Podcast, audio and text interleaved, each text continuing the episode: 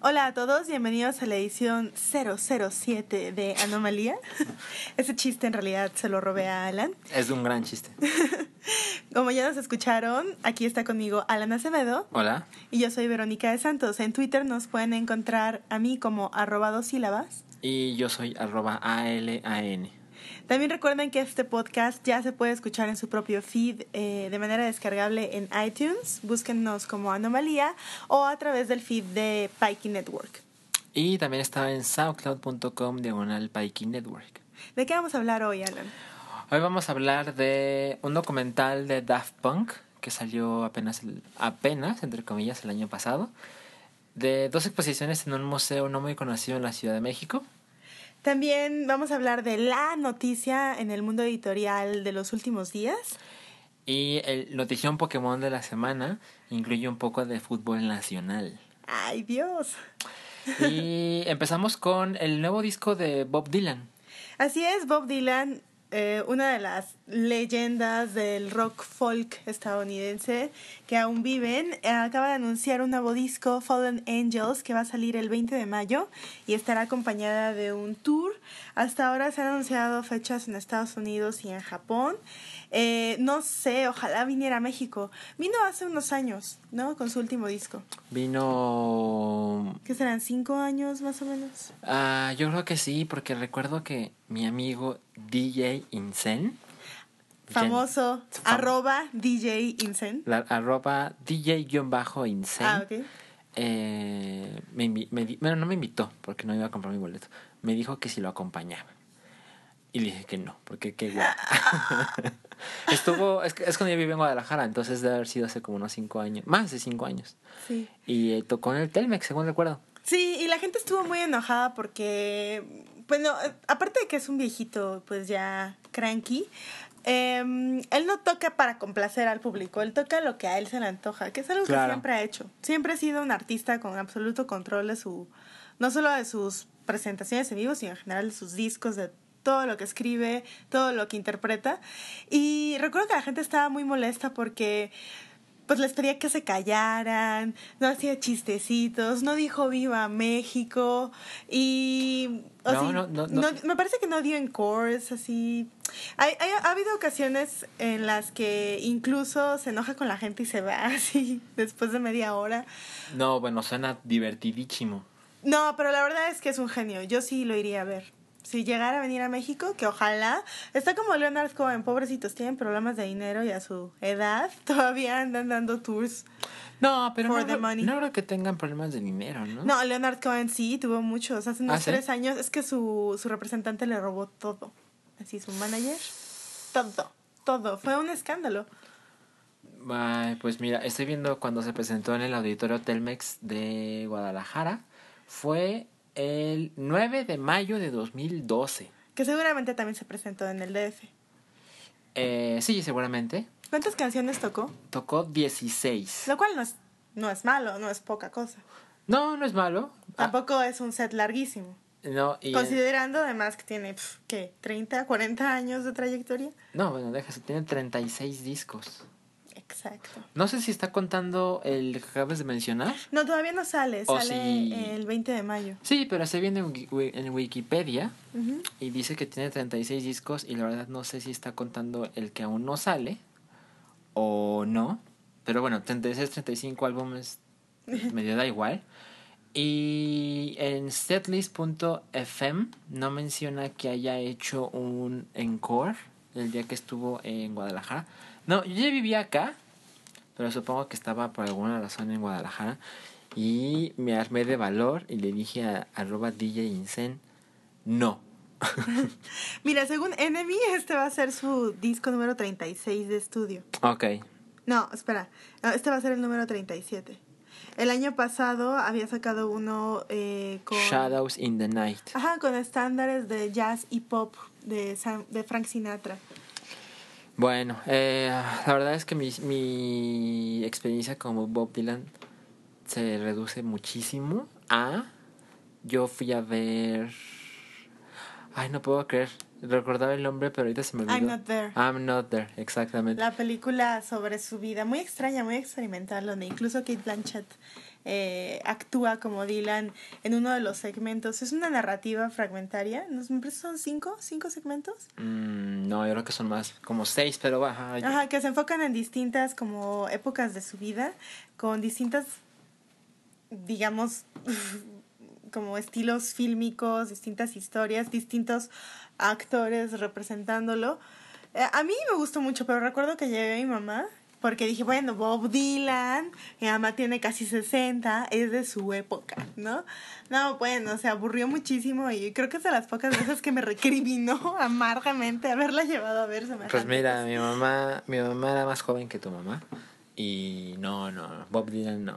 No, no, era su onda. Pues es que De hecho, la gente que conozco que le gusta Bob Dylan, Ajá. que hay, hay alguien en especial que conozco que no está escuchando esto, pero se llama Luli Serrano y tiene un programa en Coca-Cola FM, escúchenlo. Eh, ella adora a Bob Dylan y ella, ella tiene 30 y algo.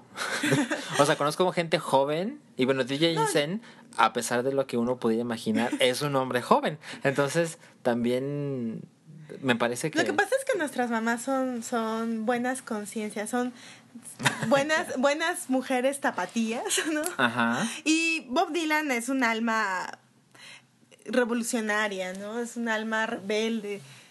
O sea, seguro a tu mamá y a mi mamá les gustaba más bien César Costa.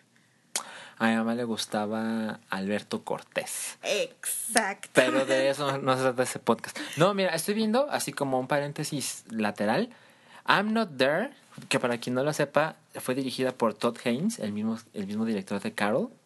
Y eh, como lo acabas de, de mencionar. la cual ya hablamos en este podcast. Ajá. Eh, en I'm Not There hay varios artistas, varios actores que interpretan a Bob Dylan en diferentes momentos de su vida. Y uno de ellos es Kate Blanchett, que digamos que tiene una relación íntima, bueno, profesional, con Todd Haynes, o sea, Carol. Ajá, ya han trabajado varias veces juntos. Y, de verdad, yo no, yo no voy a criticar a Bob Dylan porque, bueno, sería muy estúpido que yo criticara a Bob Dylan. Yo no tengo ninguna autoridad de nada y yo entiendo leyendas, ¿no? Pero... Pero solo, solo quiero dejar un comentario y retirarme, ¿no? I'm Not There, que fue un éxito en la crítica, ¿estamos de acuerdo? Hizo en taquilla 11.7 millones de dólares. Por el hype, por el nombre de Bob Dylan. No, a lo que me refiero es que no es nada. 11.7 millones de dólares. Bueno, no sé cuánto haya costado, todo depende de cuánto haya costado, ¿no? No, no, no, bueno, ok, podemos investigar eso, pero lo que trato de decir es que tomamos eso en consideración. O sea, Bob La Dylan- gente la odió. No, la gente ni la vio. O sea, la gente no tiene realmente interés. Lo que trato de decir es que Bob Dylan es esa clase de cosas que la gente... Es lo que le llaman las vacas sagradas. Que Ajá. no importa lo que suceda alrededor, es... No digas nada malo de ellos. Lo entiendo, de verdad lo entiendo. Por eso no voy a decir nada malo de ellos. Solo quiero poner esos, esa clase de datos en el podcast. Aquí aventando la bomba Ajá. y retirándome. Ajá, haciéndome el que no dije nada. Está bien, pasemos a tus noticias. Háblanos de Nintendo. A ver, este... Hablando de, de los fans. Hablando ¿no? de cosas que a nadie le importa. Eh, hace algunos días hubo un- el Nintendo Direct que duró como 40 minutos. Ya no es lo mismo sin Iwata. Antes Iwata, el, el, ah, el fallecido el, el- Director. ajá, el presidente de Nintendo, em, él, él salía a ir a la estrella en estos en estos eventos en video que hace Nintendo y hacía, hacía cosas maravillosas. De repente sostenía un racimo, ¿se llama? ¿Se dice racimo de plátanos? Sí. racimo de plátanos y así lo miraba fijamente y luego volteaba la, volteaba la cámara Y y, ya. anunciaba el nuevo Donkey Kong. ¿No? Ajá, sí, así, cosas raras. Y ahora, ahora pues salen otros, otros personas. La verdad es que no, no todos me caen. No, de hecho, todos me caen bien, pero no tan bien. Bueno, Y- ya les agarrarás cariño, ¿no? Sí, sí, sí. Supongo. Sí, de hecho no, no les tengo rencor, nada más no son tan buenos. Eh, pero entre las va- varias de las cosas que mostraron, una de las cosas que me pareció más interesante es de que es una tontería lo que estaba a punto de decir. Pero justo hace días platicaba con Alan, que es con doble L. Es, Ajá. la verdad no me sé esa arroba, pero si ustedes escuchan Batrash Batrushka, que es el podcast de Choryuken, Eh, alguna vez fuimos invitados simultáneamente y es, es posiblemente de las poquísimas personas que adoran Nintendo como yo. Y nos No llamamos son tan casi igual. poquitos, ¿eh? No son tan poquitos. No, no, no, pero que yo conozca, Y tenga 30 alrededor años. debe tener. de hecho, es más joven que yo. O sea, en tu demográfico.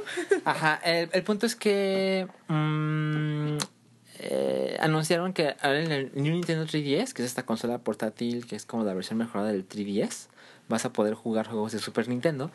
Y yo me había usado a, a comprarme un Nintendo 3DS porque ya tengo un Nintendo 3DS XL, que es la versión larga, grande. Por cierto, es la edición especial de Pikachu. Ajá, exacto, porque soy un hombre maduro, adulto, que Gasta su dinero en esas cosas. que gasto mi dinero en esas cosas.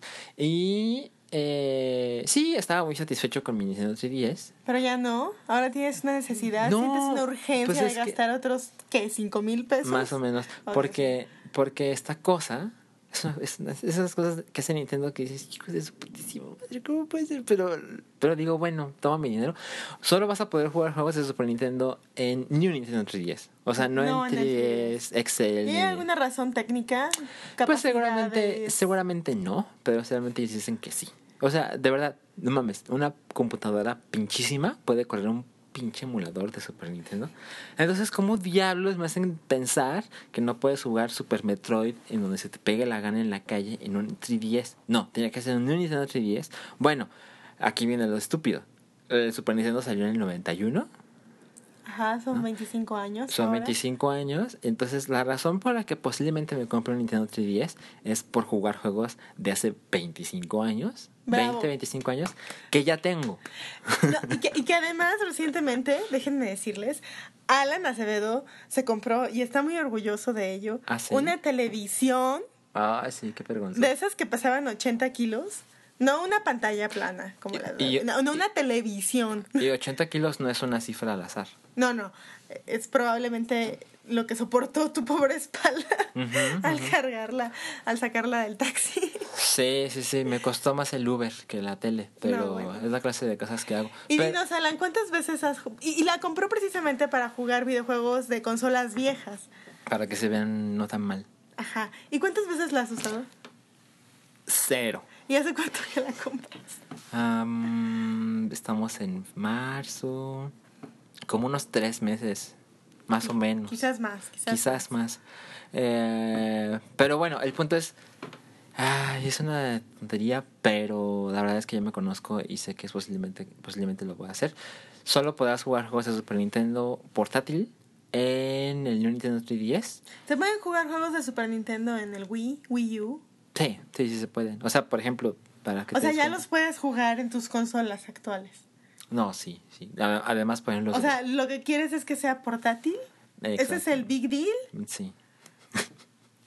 Ustedes no lo saben, pero en este momento tengo una cara de perdón.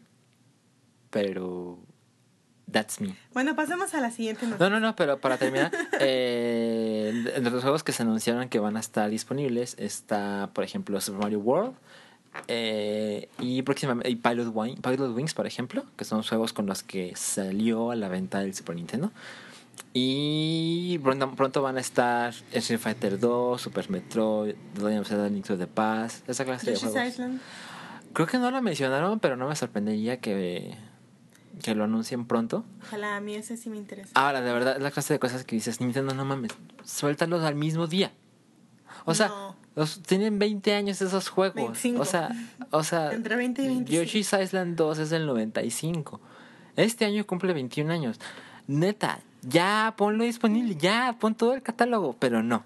Así lo hacen, quién sabe cuándo salga, yo creo que sí va a salir. A lo mejor puede ser la próxima semana, a lo mejor puede ser en 7 años, no lo sabemos. Esa es la segunda noticia. ¿Cuál es la tercera noticia? La tercera noticia es el evento editorial del año, probablemente. No, es, es en serio, es en serio. Eh, uno de los autores en español eh, más mm, vendidos y aclamados en la última que será década, no solo en número de ventas, ¿no? Este, sino también a nivel académico, es Roberto Bolaño, quien nació en Santiago de Chile, pero llegó a México, a la Ciudad de México, muy joven, no sé, a los 13, 14 años. Ujú. Eh, y que es conocido principalmente por su novela Los Detectives Salvajes. Que la gente mama. Que la gente mama y que yo odié durante mucho tiempo. A la fecha no he logrado hacerme el ánimo de leerla. Pero ya leí Amuleto, ya le di como otra, tercera, no sé, cuarta oportunidad a Roberto Creo que tenemos que hacer un paréntesis. La gente en general adora esa novela y tú, ¿tú la odias o no te gusta? A mí, yo, mira, la historia... Tú cuéntanos la historia. compré el libro, este... ¿Por qué lo compraste? Pues por, por el hype, ¿no? O sea, todo el mundo estaba hablando de eso, entonces hace, no sé, unos cuatro o cinco años compré el libro y lo empecé a leer. Perdón, ¿de cuándo es la novela más o menos? La, no, la novela es del 98, me parece que ganó el premio Herralde en el 98, que esto es parte de la noticia. Bolaño siempre había sido editado por Anagrama. El premio Herralde es, eh, se llama así por Jorge Herralde, el dueño y editor principal de Anagrama. Esta prestigiosa casa editorial española. Y a partir de que ganó ese premio, eh, Bolaño empezó a hacerse un nombre. Para entonces él ya vivía en Barcelona. Él vivió mucho tiempo aquí en la Ciudad de México, dio clases en la Facultad de Filosofía y Letras de la UNAM. De hecho, Amuleto, la novela que te estaba diciendo que leí, está situada en la Facultad de Filosofía y Letras durante el... Eh, o sea, digamos, al mismo tiempo que en el 68, octubre 2, se ocurría... La Facultad de la UNAM. Ajá, mientras ocurría la matanza de Tlatelolco, eh, enviaron también muchos militares a ocupar la ciudad universitaria, en específico la Facultad de Filosofía y Letras, porque bueno... Eh, Ahí estaban los, comillas, problemáticos. Exactamente. Esta novela este, se enfoca en una mujer, auxilio, que... ¿Se llama Auxilio? en, el, en la novela se llama Auxilio, pero está basada en una persona que realmente vivió, ¿no? Es como que vivió y que efectivamente se pasaba los días en la Facultad de Filosofía y Letras. Era casi una vagabunda, eh, una, me parece argentina, una mujer argentina que le encantaba la filosofía y la poesía y andaba ahí como viviendo, ¿no? El espíritu de la facultad y realmente no tenía nada que hacer. De repente la encontraban como chambitas, ¿no? Así en la fotocopiadora o de asistente de algún investigador, cosas así, ¿no? Pero en realidad no tenía ella ninguna formación académica y el caso es que estaba en la historia, en la novela, estaba ella en los baños cuando llegan los militares y se queda ahí escondida para evitar que la detengan. Como Mallito cuando mataron a Paco Stanley la verdad no me acuerdo de ese escándalo, perdóname. No te eh, y todo está narrado desde su escondite, ¿no? Y se pasa ahí algo así como dos semanas sin comer, sin... ¿Dos semanas en el baño? Sí, todo el, todo el tiempo que estuvo ocupada la facultad. Y es una gran novela, de verdad es una gran novela. Yo lo que tengo es un problema como más ideológico con Bolaño. Y bueno, en un principio era cuando leí Los Detectives Salvajes o intenté leer Los Detectives Salvajes por primera vez, se trata de una bola de aspirantes a poetas, ¿no? Que dicen que ellos más que escribir poemas, lo que quieren es vivir la poesía, ¿no? Que se la pasan vagabundeando por la Ciudad de México, que ya sabemos que los chilangos le tienen tanto amor a su ciudad, ¿no? Que eso, solo ya les robó el corazón, ¿no? Eh, y que andan como en busca de la de vivir la poesía y toman como referencia a una poeta que según la propia historia, en algún momento, o sea, ella, ellos deben, son adolescentes, ¿no? Y esta debe ser ya una mujer de 30, 40 años, que se hartó y mandó todo al diablo, eh, Cesárea Tinajero se llama, y se larga al desierto de Sonora, ¿no? Entonces, andan como, de hecho es un poco como güeros, de verdad. ¿No? Andan como en busca de este hito, ¿no? Que es para ellos como un role model, un ídolo, y cuando lo encuentran, se dan cuenta... Las cosas no son como ellos esperaban. Exactamente, ¿no? Entonces, es como que la poesía ha muerto, ¿no? Pero en realidad te pasas 400 páginas siguiendo a una bola de vagos, procrastinadores, que no hacen en realidad nada, y lo lo pone tan romantizado, o sea, hace una, una, de verdad, los halaga ese tipo de ingenuidad y yo de verdad no pude con eso. Literalmente aventé el libro y se lo terminé regalando a alguien, así a un amigo. Ok. Pero últimamente le he estado dando, o sea, digo, bueno, algo tiene que tener Bolaño. Todo el mundo lo adora tanto. Y, y, no me refiero a todo el mundo solo como es muy popular, sino también eh, grandes críticos, ¿no? Eh, hay, por ejemplo, la Universidad de Princeton, recuerdo una amiga fue hace dos años a hacer una eh, estancia académica ahí y le dijo el coordinador del posgrado en literatura en español, así de, estamos buscando así tesistas, proyectos sobre Roberto Bolaño. O sea, si tu propuesta de tesis doctoral es sobre Roberto Bolaño, tienes, ajá, tienes un punto extra, ¿no? O sea, no, no está asegurado, ¿no? Pero, pero sí era como un interés real, ¿no? Y bueno, la noticia, para llegar al punto del tema, es que Alfaguara, esta gran editorial que antes, eh, que antes era como eh, independiente y ahora es parte de el gigante Penguin Random House acaba de hacerse con los derechos de la totalidad de la obra de Roberto Bolaño. Y anunció que como parte de esto va a lanzar en la Feria Internacional del Libro de Guadalajara, que ocurre el último fin de semana de noviembre. ¿Lo anunciaron apenas la semana pasada. Sí, hace cinco días, de hace cinco días es más o menos. O sea, ya era marzo, pero dijeron que algo muy cabrón va a pasar en noviembre en Guadalajara. Bueno, tan solo la noticia ya es muy grande, ¿no? Porque esto es un duro golpe para Anagrama. Anagrama seguramente um, facturaba buena parte de sus ingresos a través de la obra de Bolaño. Eh, otra novela o sea, estos son libros grandes, ¿no? Pero otra novela como muy importante en la obra de Roberto Bolaño y en el catálogo de Anagrama es 2666 que se trata de un conjunto de cinco relatos, en realidad son cinco novelas cortas, ¿no? Pero Herralde, en conjunto con La Viuda, decidieron publicarlo como un solo libro según ellos, por yo no he leído completo el libro, son como, te digo, 600, 700 páginas, ¿no? Por razones estéticas, ¿no? Pero Bolaño, cuando este, se enteró de que iba a fallecer, tuvo una... No recuerdo exactamente cuál fue su enfermedad, pero murió relativamente joven. Ya, ya tenía una esposa y un hijo, entonces apenas estaba empezando a tener un éxito editorial, ¿no? Y él escribe estas novelas para asegurarle un futuro económico a su familia. Oh. Las hace con toda esa intención e incluso eh, deja los libros hechos, ¿no? Con una nota especificando cómo deberían publicarse, con qué periodo... Murió a los 50 años. Ajá, con qué distancia de tiempo entre una y otra y incluso cuánto, le, o sea, instrucciones para su esposa de más o menos cuánto tendrían que darle de adelanto y cuánto tendría que darle de regalías, etcétera, etcétera, ¿no? Es una novela póstuma que él escribió con la intención de que se publicara de manera póstuma.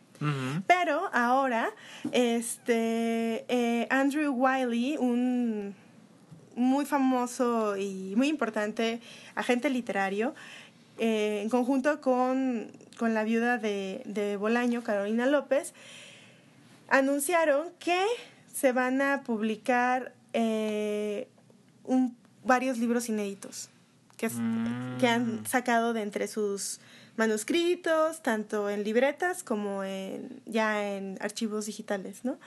Eh, la que ya dijeron que se va a lanzar es la novela primeriza El espíritu de la ciencia ficción, en la FIL de Guadalajara, y un libro de cuentos que todavía no tiene título.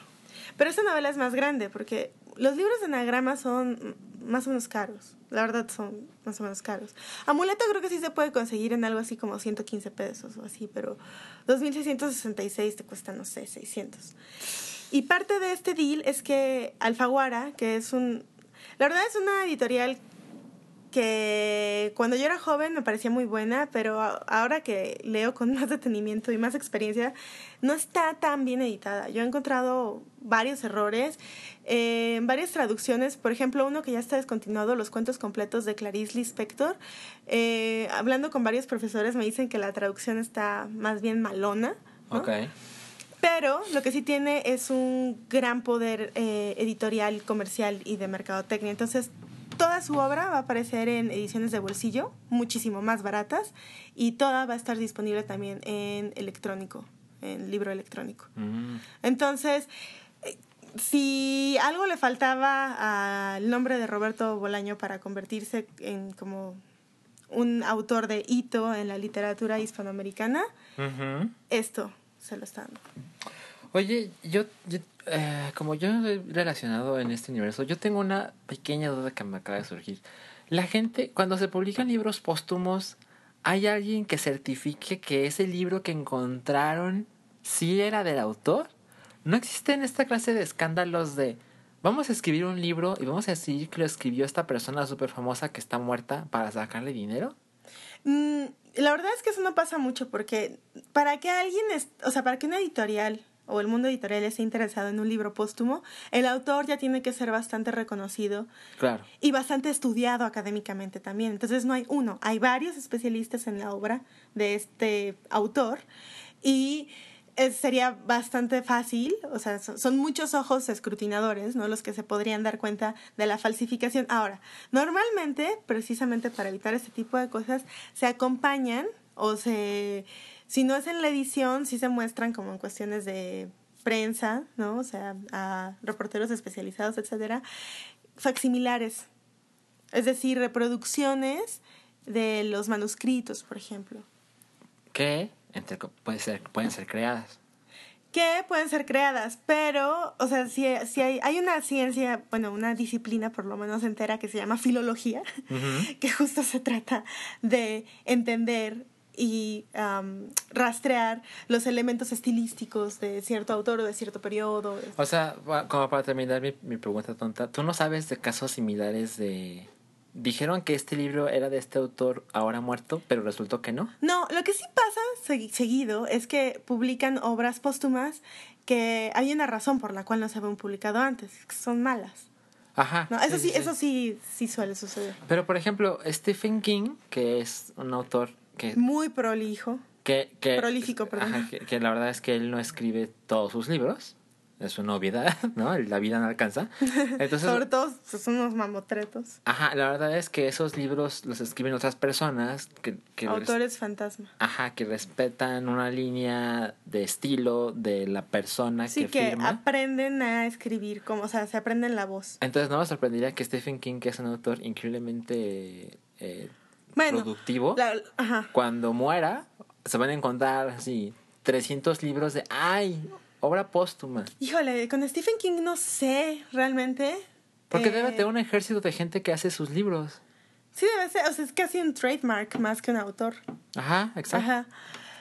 Quizás ahí, el- o sea, yo creo que ahí el caso es distinto. Por, por, ajá, por, por las condiciones de la obra de Stephen King. Ajá, y también por su alcance mercadológico.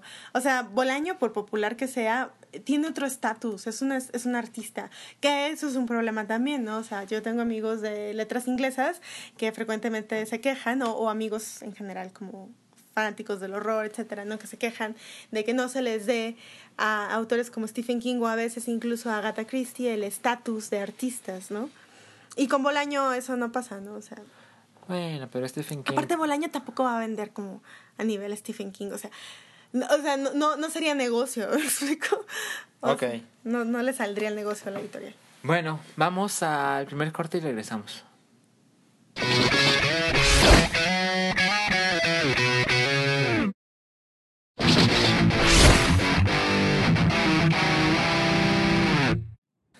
Estamos de vuelta y una vez más hice la estupidez de mandar a un corte cuando aún no terminamos la que posiblemente y no es la sección más popular de este podcast. es, es, mira, voy a hacer una confesión. Cuando, cuando suelto notición Pokémon, así, siento que SoundCloud se cae y luego se levanta. Hay, hay como un tope así raro. El, el notición Pokémon de la semana es algo muy chistoso. Y es muy local, además. Sí, yo estaba cenando, curiosamente, estaba cenando con DJ Incen el sábado por la noche y me empezaron a llegar eh, un par de tweets acerca de, ¿ya viste esto? Y ya viste esto. Y resulta que, eh, como, todo, como todo mundo sabe en este podcast, porque lo he dicho demasiadas veces, se cumplió hace muy poco los 20 años de Pokémon. Y eh, parece que el Club Pachuca Se unió a la celebración. se unió a la celebración algunos días tarde, pero, pero no, son, no, son, no son demasiados días tarde, para ser justos. Todavía es parte del jubileo. Ajá, me encanta para jubileo, es, es, es palabra. Sobre todo cuando usas con Pokémon, es es súper estúpido y suena súper chingón. Suena súper culto. Em, jugaron eh, como locales eh, los Tuzos del Pachuca contra los Dorados de Sinaloa. La verdad, yo cuando era niño adoraba el fútbol, el fútbol en general y veía todos, y cuando digo todos me refiero a todos los partidos de cada jornada y veía los resúmenes y de entre semana yo veía las estadísticas, yo sabía todo, hasta que un día me di cuenta de la basura que es el fútbol mexicano. Entonces ya lo dejé de ver, pero la verdad yo no sabía que dónde estaban los dorados en la primera división. Pues son de los que suben y bajan, ¿no? exacto, exacto. Como los leones negros de la Universidad de Que, Guadalajara. que eso sí supe que subieron y luego luego los mandaron de regreso. Pero el punto es que en, tú sabes que cada equipo tiene en redes sociales su community manager, ¿no? Sí. Entonces te van contando, ya estamos listos para el, para el encuentro, domingo, 12 del día. Foto en los vestidores. Ajá, exacto. Entonces, eh, y, y te van contando el partido por si tienes la desgracia de no poder, o sea, si, si tú adoras al equipo de Pachuca y tienes la desgracia de que ese día tienes un bautizo, algo, pues puedes estar viendo Twitter y te vas enterando de cómo van las acciones del encuentro. Minuto 27, falta para Ajá, fulano. exacto. Total, que las personas que se hicieron cargo de esto en el partido del sábado entre Pachuca y los dorados. los dorados, eh, se les ocurrió a- a un- unirse a este festejo de hashtag Pokémon 20, Pokémon 20, y e, e hicieron ilustraciones donde se puede ver, es es súper estudio, que cada entrenador técnico de Ajá. cada equipo es un entrenador Pokémon. O sea, uno está vestido como Ash, así con sus jeans azules y su, Chalequito, su, su chalequito azul con blanco sus guantes sus verdes, guantes sin verdes deditos. sin dedos. Y la verdad, lo ignoro. La verdad, no tengo el menor interés por saberlo. ¿Cómo se llama el director técnico? Ah, aquí dice José Cruz, el director técnico de Dorados. Seguramente ese apellido es importante. En este momento no lo estoy viendo y no lo voy a buscar. Pero te muestra así. Sí, ¿cuántos, cuántos títulos ha ganado cada uno? ¿Cómo van en la Jerusalén Como si, fuera una, como si fuera una estadística eh, de Pokémon. O sea, cada estadística tiene una Pokébola. Y lo más importante, Ajá. a- eh, al eh, pie del entrenador. Eh, para, para entrenador. ilustrar a cada equipo, de hecho, tengo que darle un aplauso, un breve aplauso al que eligió a la mascota de los dorados como, o sea, eligió un Magikarp, un Magikarp dorado que, paréntesis, en la criatura de Pokémon te venden un, hay, hay, hay un tipo que te vende un Magikarp eh, y te lo vende así como, no mames, esta, esta, esta cosa es maravillosa y te dice que es lo máximo. Y Y, hay resulta unos que es tan dorados. común como una sardina. Ajá, y resulta que no hace nada, pero evolucionaron un Gyarados, lo cual está muy chingón. Pero eligieron, la verdad, tengo que hacer una pregunta. ¿Qué es un, qué es un tuzo? Porque son los tuzos del Pachuca. Pues, es- o sea, viene de, la, de las tuzas. Que una tuza es una especie de. ay, ¿Cómo se llama? Eh, comadreja. Ok, ok. Porque para, para representar a, a, a los tuzos del Pachuca, pues e- eligieron un ratata. Pero los, además los photoshopearon el color. El Magikarp aparece amarillito, pues dorado, Ajá. como los dorados. Sí. Este, y el ratata, que normalmente es morado, ¿no? Es dorado y blanco, sí. Ajá, aquí aparece Perdón, azul. morado. Exacto, aparece azulito. Es, es un ratata shiny. Ah, eso- eso- claro, son Pokémon Shiny. Eh, entonces. Pero no, no, no, se pa- no para ahí la cosa. No, no, no.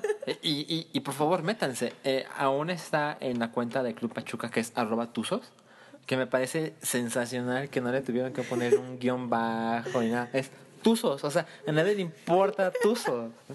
Estaba disponible. Entonces, en, en los siguientes tweets se ve, no mames, es, es, es increíble que esto exista. Se ve la alineación del... Dice, te presentamos la alineación de hashtag el único en mi corazón. Hashtag Tuzo yo te elijo.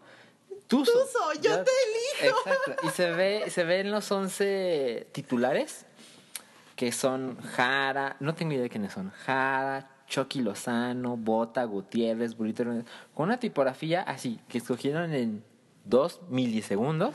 Al que sí ubico es al Conejo Pérez, que ¿Todavía juega? que no mames, exacto, todavía juega. Wow. Y todos salen, tú sabes, de frente, serios, Con su mirando la cámara, camiseta. con su camiseta, pero todos les pusieron con la ayuda del maravilloso Photoshop, le pusieron su gorra de Ash Ketchum. y Más aún. eh, cuando, cuando, cuando regresaron del medio tiempo, o sea, del, del primer tiempo y el tiempo de descanso, hicieron un tweet de cuando los Tuzos iban ganando 2-1 a los Dorados y dice, arrancó el segundo tiempo en el Hidalgo, en el estadio Hidalgo. Y eligieron a un Squirtle y dice, vamos a regresar. Que seguramente es un chiste de internet que no entiendo, pero sale un Squirtle en la cuenta oficial de Club Pachuca. Y tengo que decirles algo, esto me parece increíble de donde me estoy robando la nota. Dice, desafortunadamente los o sea, desafortunadamente Pachuca no consiguió ser the best there ever was. Porque les empataron, quedaron 2-2. Y ¿sabes qué es lo que yo espero después? Es, la verdad es que le tengo que dar muchas gracias al Club Pachuca. La verdad es que me alegraron una, una noche de sábado que ya era bastante buena. Pero yo sí espero una demanda, ¿eh? Yo pienso que no deberían, o sea, clar- claramente es algo hecho de buena fe. No están tratando de ganar dinero con esto, o sea, no es como que hayan sacado eh, peluches de, Mira, del ratata shiny, ¿no? Para como merchandise. O sea, yo creo que yo creo que muchas otras marcas o otras instituciones seguramente se sumaron al festejo Pokémon. A mí se me haría un error, o sea, además mira. Nintendo es buena onda, ¿no? No, no, no, no, absolutamente ¿No? no, lo es. ¿No? Nintendo es la clase de compañía que cuando alguien hace un video de, ay, voy a, voy a hacer un video de Dio jugando Super Mario Kart, ¿Te demanda? dice, ah, ok, ¿qui- ¿te quieres hacer un video que está en YouTube donde, ese, es- donde vas a usar mis productos? Ok, todo el dinero que salga de, de las vistas de ese video es para mí. Aunque sean 40 centavos, esos 40 centavos son míos. Y si no estás de acuerdo, entonces no puedes hacer el video. Entonces Nintendo estuvo seleccionando con quién hacía como alianzas estratégicas en YouTube, por ejemplo. Y eso es con gente que de verdad saca por video, saca 4 dólares. Ahora, si Nintendo se entera que arroba tuzos, que por más, o sea, por más pinche que pueda ser, y no quiero ofender a nadie que le vaya al, club- al Pachuca. Lo que me refiero es, es un equipo del club mexicano, que el club mexicano no tiene un gran nivel, pero da un chingo de dinero. O sea, hay muchos futbolistas que vienen del fútbol mexicano por, No más para por la fortuna dinero. que puedes hacer. Entonces, si Club Pachuca está haciendo esto, y Club Pachuca debe tener unos millones de dólares por allí, yo no veo por qué Nintendo debería quedarse callado. Ahora, no, la verdad es que no deseo que lo hagan. No me malinterpreten. Pero creo que si Nintendo se enterara, no se quedarían callados. Pero, mientras tanto, mientras no hay demandas, mientras no llegan 17 mil abogados a Pachuca, la verdad es que está muy chistoso. Y lo más, lo más chistoso es que no viste esto en un medio mexicano.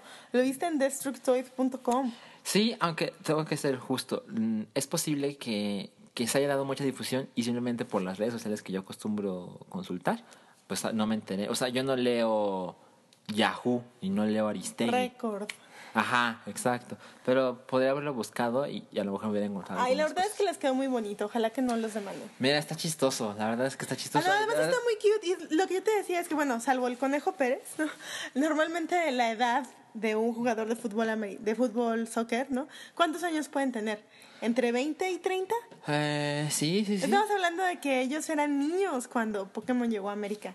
O sea, los Exacto. jugadores del Club Pachuca probablemente le tienen mucho cariño a Pokémon, quizás, quizás no, ¿no? Pero, o sea, están como ya son ya son generación Pokémon. Sí, o sea, si vemos esta foto, el Conejo Pérez ya es jugador mundialista Ajá, y aparte de hace como ¿Y? tres mundiales. y es entrenador Pokémon.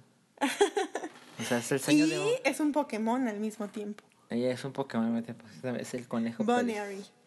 Oye, es, eh, ahí esa es una mujer que juega Pokémon. bueno, ya le dimos 10 minutos a esto. Ahora continuemos con lo que hemos estado viendo. esta semana. Esta semana vimos eh, Daft Punk Unchained, un documental sobre Daft Punk. El dúo de música electrónica francés que es probablemente una de las bandas favoritas de Alan. ¿no? Sí, muy intensamente. Ahorita, ahorita platico cómo conocí Daft Punk. Y que, que a mí no solo me gustan mucho, sino que creo que sí son un... Son, son un... Algo que ha cambiado la industria de la música y la música popular en Occidente en los últimos años. O sea, sí, sí creo que son... Están llegando al nivel de una leyenda. No, sí, seguro. Yo, yo conocí. Pues es que el, el- en los 90 parecía que el mundo giraba más lento. y. Pues, pre-internet. Sí, exacto. Y, y yo recuerdo que el día que yo conocí Daft Punk fue pues ya tarde. O sea, ya tenía un rato de existir. Pero fue cuando yo tenía... Trataré de ser breve con esa historia. Yo tenía varios amigos en la preparatoria y había tres en específico que jugábamos videojuegos intensamente. Entonces uno de ellos era Jorge, que tenía su PlayStation 2. Y Jorge era, era el, el tipo rico de la prepa y que vivía cerca de la prepa. Entonces íbamos a su casa con bastante frecuencia y jugábamos PlayStation 2, ¿no? Yo tenía mi GameCube y como es obvio, ¿no? Yo nada más tenía mi GameCube y era increíblemente feliz, no me, no me hacía falta nada. Y nuestro otro amigo rico era Luis, alias El Greñas. Si fijas, todo el mundo tiene un amigo que es El Greñas. y, y él era más rico que Jorge, ¿no? Entonces el hermano del Greñas se había ido a Estados Unidos y el Greñas le pidió a su hermano un Xbox, el box, el Xbox el primero, el, el, el gigante, ese que el control era para gorilas, así que lo agarrabas y te quedaba, era, era como una torta grande. El punto es que nos dijo, ay, ya me, había mi hermano me dio mi Xbox, vamos a mi casa y jugamos, ¿no? Ah, pues, bueno.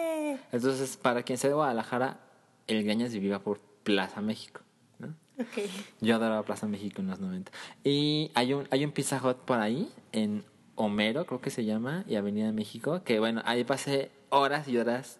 De las horas más felices que pasé en esa ciudad fue en ese Pizza Hut. Bueno, el punto es que fuimos a casa de Greñas y él estaba conectando el Xbox porque evidentemente nadie le iba a ayudar. Entonces, alguien se encontró el control remoto de la tele, una tele gigantesca en una sala muy bonita. Entonces alguien se enfadó de cambiarle a MTV, a Cartoon Network y demás. Y luego alguien aventó el control y me llegó a mí y todo el mundo estaba hablando, la, la, la. Y en ese momento, le cambié un canal y en ese momento estaba iniciando el video que ahora todo el mundo conoce, que es el de Around the World. Dirigido por... Michel Gondry, exacto. Y cuando, cuando yo me cambié a ese canal, que no recuerdo qué canal era, estaba iniciando en ese momento el video musical. Y era la versión extendida, dura como seis minutos, quizá más. Y lo vi completo. Con la boca abierta. Seguramente sí.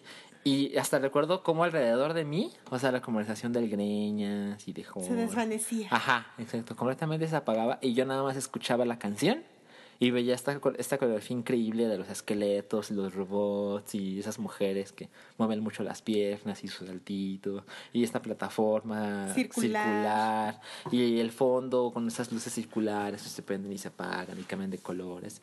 Yo lo recuerdo con tal detalle que cuando, o sea, me quedé esperando cuando por fin dijeran qué banda era. Porque ya ves que aparecía al final. La fichita en la Ajá. esquina. Artista tal, canción tal, Dirigido disquera. Ajá, dirigido por disquera. Y entonces ahí supe que eso era Daft Punk y que eso se llamaba Around the World y que. Bueno, creo que no le di mucha importancia que lo dirigiera Michel Gondry. No, pues no teníamos ni idea de quién diablos era ese señor. Y creo que la verdad cuando me enteré de esto, que date cuenta, el Xbox es de 2000... ¿Cuándo es? Según yo desde el 2001, ¿Cuál? El Xbox. Sí, porque No salió sé. casi con el GameCube. Entonces salió... El GameCube es del 18 de noviembre de 2001. Entonces posiblemente es el mismo día, si no por ahí. Noviembre de 2001. Y yo me enteré... Pero O sea, y, y el Greñas se acaba de recibir su Xbox, seguramente ya era 2002. Y yo en ese momento me enteré de Daft Punk, que ya son unos años después. sí, que, que de hecho me suena un poco extraño porque de 2001 es Discovery y Around the World es, es del disco anterior. De Homework. Ajá. Sí, pues es que ya ves que... la- Bueno, igual las cosas llegaban tardísimo acá. No, seguramente ya había gente que escuchaba Discovery, pero en ese momento, en ese instante, en este canal de música, estaba Salió pasando... ese video que no necesariamente era lo más nuevo, claro. Además es un video tan chingón que no o sea, solamente ahorita en los poquísimos canales de música que hay, siguen poniendo el todavía, video. de vez en cuando, sí. Entonces, cuando yo conocí Daft Punk fue cuando iba a conocer Halo. Y es- ese día supe que Halo era lo mío, pero eso es otra historia. La verdad es que sí tengo mucho cariño por Daft Punk. Y, y recuerdo que cuando empecé a, a- a investigar de ellos, me pareció increíble estos trajes robóticos. Y de por sí la música electrónica, que era algo desconocido, por así decirlo, no era algo muy popular. Y además de eso, más que estos tipos parecían robots. Y ellos se inventaron esta historia eh, cuando, cuando luego empezamos a ver Interstellar 5555. No, 5555. eh, que es este, esta animación extendida, que son videos musicales pegados que forman una película del siguiente álbum que se llama Discovery donde vemos que ellos son como unos robots que vienen de otra parte, de otra galaxia a la Tierra a hacer música. Que por eso Discovery se llama Discovery. Ajá, exacto. Es el descubrimiento. Yo, yo conocí a Daft Punk, eh, debió haber sido como en el 2001, quizás, precisamente, que yo tenía 15 años. Y recuerdo que mi hermano fue a Estados Unidos, precisamente.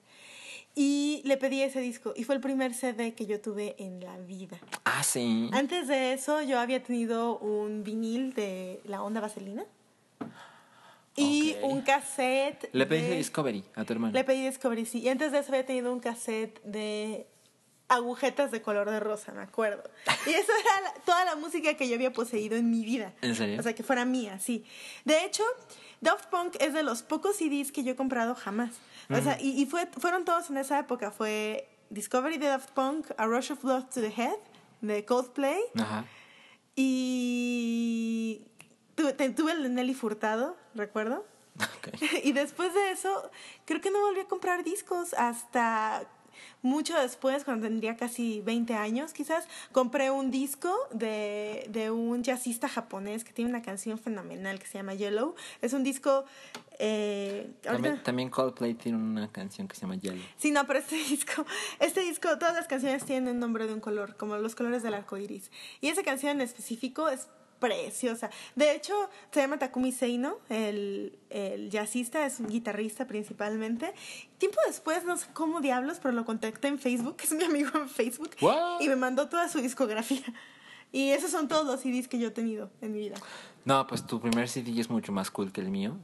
El, el mío es algo vergonzoso y a lo mejor en otra ocasión lo mencionaré, pero Volviendo al documental. Ajá, la verdad es que sí, está, Daft Punk me parece una de las bandas más increíbles que no ha existido.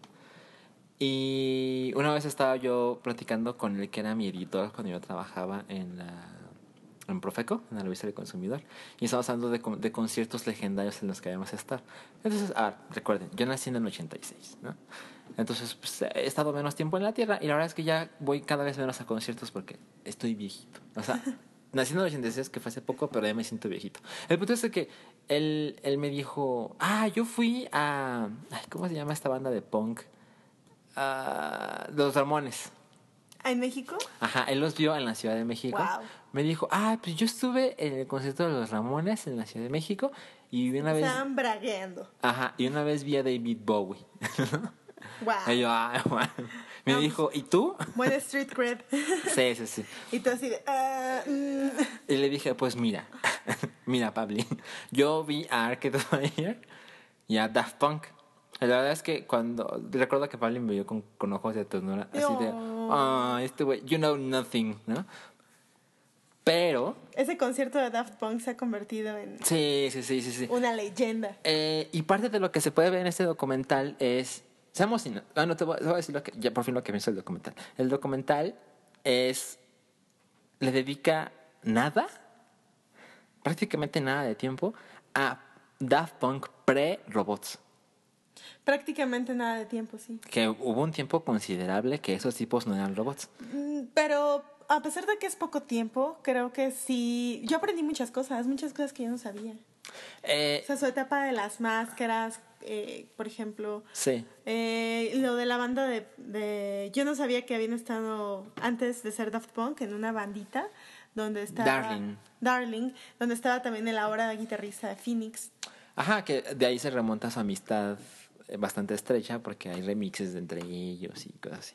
Este, la verdad, yo que soy mucho más nerd que tú con Daft Punk, la verdad es que hay muchas cosas que yo ya sabía, pero... De esa época. Ajá, exacto, pero, pero es, es, me parece muy interesante ver si hay material que nunca me he visto, sobre todo porque son cosas que yo sabía por Wikipedia y por internet y cosas así, pero aquí hay la compañía de audio y video y con entrevistas, y es mucho más etcétera. rico.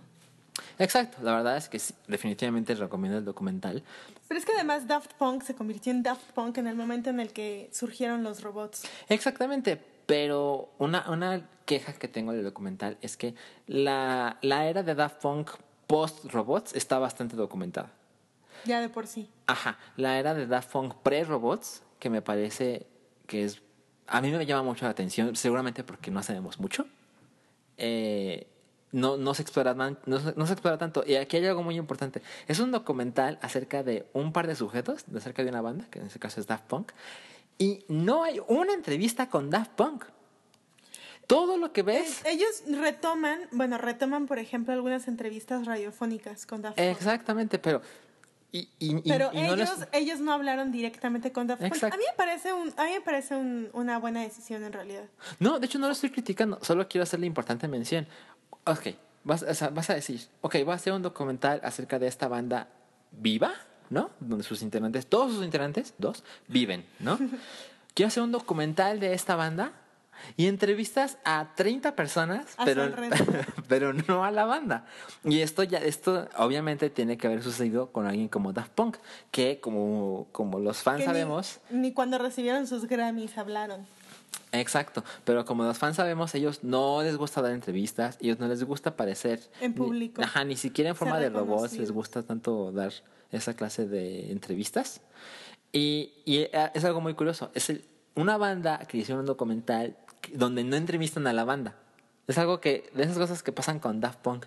Y hay una parte que, la verdad es que aquí por fin estoy conectando las historias.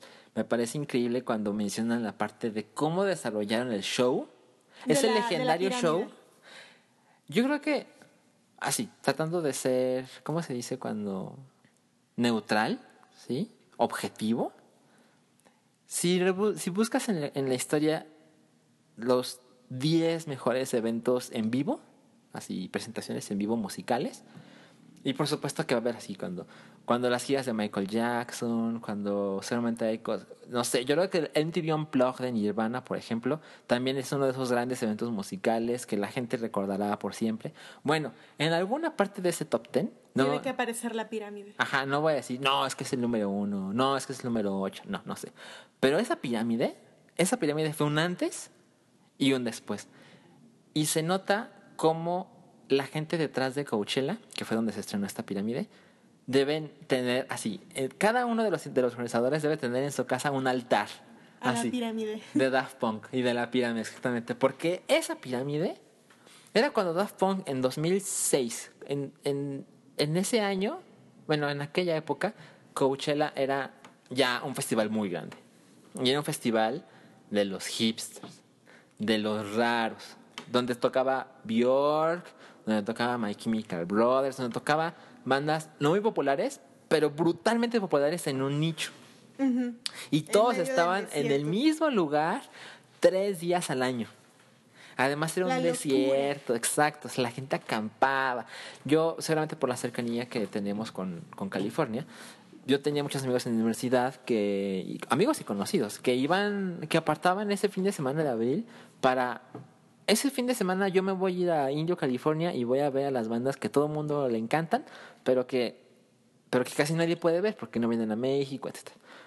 Y recuerdo cuando anunciaron que iba a estar Daft Punk y la verdad es que yo quería ir, pero no, no me esforcé tanto, ¿eh? O sea, no fui. Pero estuve al pendiente de las cosas que iban apareciendo y cuando vi los videos en 480p, Que además era el inicio, el inicio, la prehistoria de YouTube. Ajá, exactamente. Los videos en 480p, súper chafas, súper movidos, súper oscuros, pero que se puede ver esa pirámide y que se ve Daft Punk con haciendo remixes de sus propias canciones. Ellos casi no permiten que alguien haga remixes de sus canciones. Entonces, de las pocos artistas que han remixado en la historia de Daft Punk, es Daft Punk. Eh, y, y- ellos venían de su tercer disco, que a mí no me parece un desastre, pero definitivamente es el peor Sí, ese es el peor que han hecho. Eh, entonces mu- muchos los daban por muertos. Y cuando dijeron, ok, este año sí vamos a Coachella, Que además llevaban rato pidiéndoselo. Ajá, y no les vamos a en esta parte de la historia, es muy importante que lo vean. Pero cuando ves lo que hicieron estos dos sujetos en Coachella, te puedes dar cuenta de la clase de banda que son. Porque esa, ese, ese evento, esa pirámide de luces, les dio para recorrer todo el año. Yo los vi en Guadalajara. Y me parece increíble que los haya visto en Guadalajara porque estuvieron en México, en la Ciudad de México, el 31 de octubre, que debe ser increíblemente, brutalmente chingón haberlos visto en Halloween. Creo que estuvieron en el Palacio de los Deportes, no estoy seguro. Pero cinco años después estuvieron en el Auditorio Telmex en la ciudad de Guadalajara. Y Sold out, increíble. no, bueno, yo, yo lloré como ocho veces. Bueno, incluso ha generado una especie de cofradía, ¿no? Es así como yo vi la pirámide y tú viste la pirámide, es como somos unos iniciados, ¿no? Sí, sí, sí. Yo, yo no vi la pirámide, yo tenía mi boleto, pero al final una emergencia familiar me tuvo en el hospital y no pude ir. Y la sé. verdad es que lo lamento muchísimo, me hubiera encantado ver la pirámide. Y no va a volver a suceder. No, No, va no, no, volver a no. suceder. Daft Punk no recicla. sus Yo, shows. yo fui, yo fui a ese concierto con DJ Incen. Y recuerdo que me Ay, ese DJ Insane. Ah, siempre los mejores eventos. ¿eh? Eh, el- el Auditorio de Mex, para quien no lo conozca, pues es un lugar grande, o sea, pues, es muy alto, es ancho, pero el escenario no es gigante. No, no, no. No, no, no. Y Es, es un teatro. Eh, exacto. Y me dijo, ah, yo creo que no va a caber la pirámide. No, yo creo que no la trajeron. Y yo así de, ¿en qué planeta vives? O sea, obviamente venimos a ver la pirámide. Es, es, es, es lo que... Digo, yo, yo diría de cualquier manera, pero es la razón por la que estoy aquí. Y como dato de trivia, yo recuerdo que a Daft Punk en Guadalajara le abrió Susi 4. Susi 4. Nunca supe si era Susi 4 o Susi 4. Susi 4. Susi 4, bueno, Susi 4 es una banda mediocre, asquerosamente mediocre, en esa época. de música, eh, comillas, música, cierre de comillas, otras comillas, electrónica, cierre de comillas, y eh, a- algunos videos musicales los, los grababan en mi universidad, en el estudio que ahí había para video y fotos. Pues es que convenios y cosas así. Pero el punto es que era una banda pinchísima, que no mames. Que Daft su Punk- gran éxito, su One Hit Wonder, es una canción que se llama On Time, ¿no? Ah, ni me acuerdo, ahorita lo voy a buscar. Sí. Pero, pero no mames, Susi 4 le abrió a Daft Punk una vez en su vida. Seguramente por accidentes del destino. Eh, y esa pirámide es. Ay, no sé, la vi en 2007. Ya van, ya van a ser nueve años. Siento que en ocho años sí he visto cosas increíbles.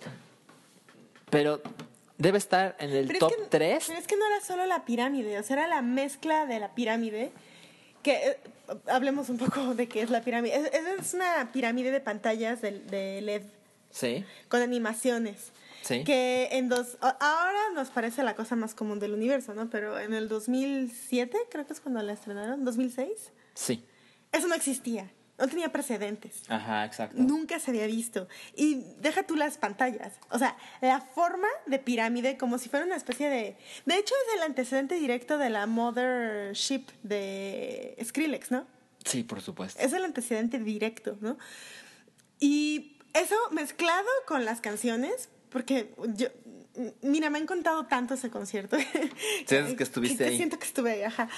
Pero mezclado con estas, con estas canciones de... El Discovery es un disco muy bonito, es un disco optimista, a final de cuentas. Sí, sí, sí. Entonces, la gente lloraba, así, hermanada. Algo, lo único que, la única leyenda que, que siento yo que, que se equipara con esto es, lo, hay muchas narraciones, hay muchos como testimonios de cuando se estrenó eh, el himno a la alegría de Beethoven.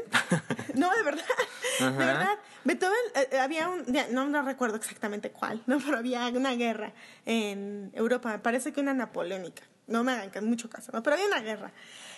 Y Beethoven escribió el himno a la alegría, que es parte de una de sus sinfonías, con el propósito, así era como un reto así de, esta canción puede hacer que se termine la guerra y esta canción puede unir al mundo. Y la, o sea, hay testimonios de que la, de cómo la gente se, fue invadida por un, pues tal cual, por un sentimiento de alegría y, fraternidad inconmensurable. Y así es como me imagino yo que fue también la pirámide. Y corte A, también, la guerra terminó como una semana después del estreno del Himno a la Alegría. Sí, búsquenlo, es una gran historia. sí lo voy a buscar. Pues mira, em, otro, un- otro amigo que es más amigo de DJ que amigo mío, de repente consiguió sus boletos. Ah, porque eso es una, una de las desgracias en Guadalajara. El día del evento, el 4 de noviembre de 2008, no, no 2007, había boletos. Había boletos eh, disponibles. En la taquilla. Ajá, y, y, y un muy buen amigo de DJ Insane de repente consiguió boletos hasta atrás, hasta arriba. Pero de repente sí nos escribió, nos mandó un SMS y nos dijo, ya estoy aquí, ¿no? Entonces dijimos, nos vemos a la salida en tal lado, ¿no? Entonces, por alguna coincidencia, al momento de entrar nos encontramos y estaba así como, ay, qué padre que conseguí boletos. Cuando nos dimos a la salida, así los ojos llorosos, con la voz apagada. Recuerdo que fuimos por unos tacos ese día. Es una, es una novedad, ¿no? Cuando vas a un concierto le vas por unos tacos. Y no, de verdad, estábamos en shock. A mí me duró la felicidad como un mes. Wow. Y, y, y esa pirámide es de las cosas más hermosas que he visto en mi vida. Y, y un poquito de eso se puede ver en, en el documental Daft Punk Unchained. Es, o sea, yo puedo hablar de Daft Punk horas y horas y horas y horas y horas y horas y horas. Pero, pero- volviendo al documental. Pero de verdad es, es un documental que no me parece que lo puedan ver de manera, ¿cómo llamarlo? ¿Legal? ¿O Em, tradicional?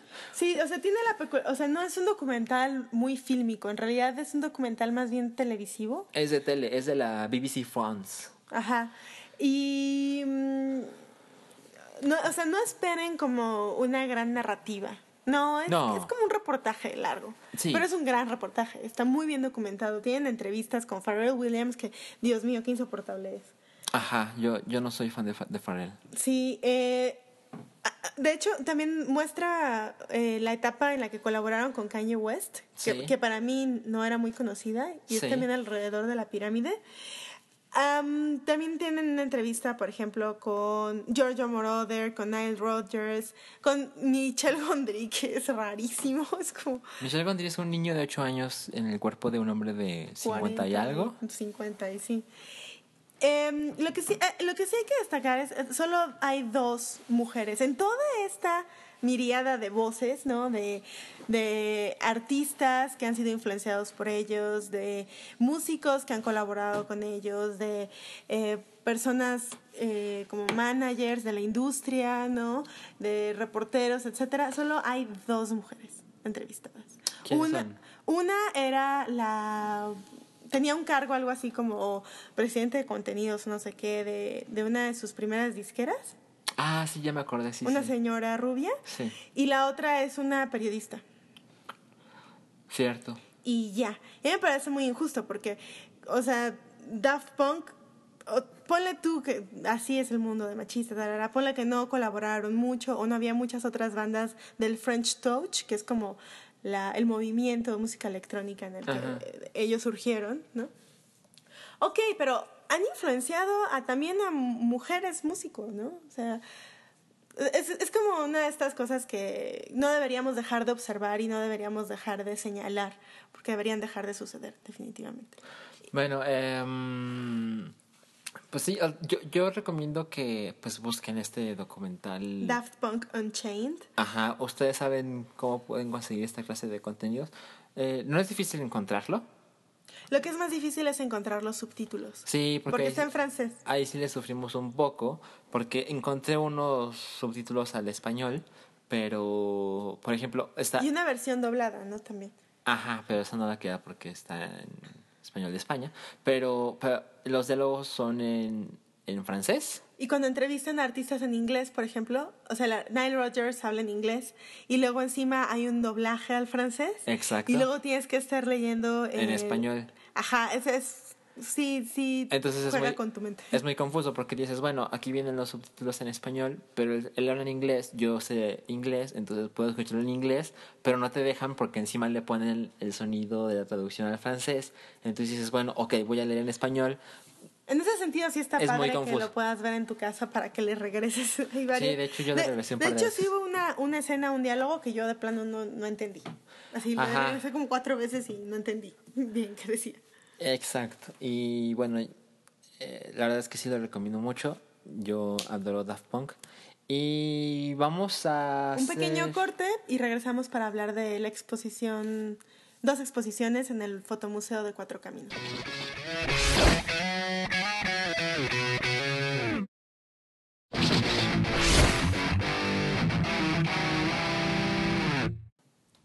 Hola, estamos de vuelta en Anomalía 007 Ajá. para hablar de dos exposiciones que fuimos a ver el fin de semana en el Fotomuseo de Cuatro Caminos.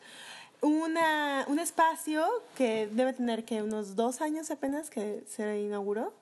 No, tiene menos. Es bastante reciente. Según yo es de septiembre de 2015, ¿eh? ¿Tan poquito? Sí, ahorita, Bueno, ahorita, lo, confirmo. ahorita lo checamos, pero es un espacio, la verdad, muy bonito, que ha tenido varias críticas en cuanto a la curaduría y, y la museografía, que de hecho yo sí llegué a observar algunas, Em, pero que vale mucho la pena hacer el viaje, está, como su nombre lo indica, muy cerca del metro Cuatro Caminos. Em, en una zona eh, alejada de los circuitos culturales habituales de la Ciudad de México, lejos del centro, lejos del sur, ¿no? Así como San Ángel, Ciudad Universitaria, lejos de la Roma Condesa, lejos de Polanco, donde también suele haber algunas galerías, o incluso en la San Miguel Chapultepec. Está eh, ya, me parece, en el Estado de México, muy cerca de la frontera con, con el Distrito Federal, lo cual es importante solo si planean llegar en taxi, porque cruzar esas dos, tres cuadras ya te quieren sacar un ojo de la cara.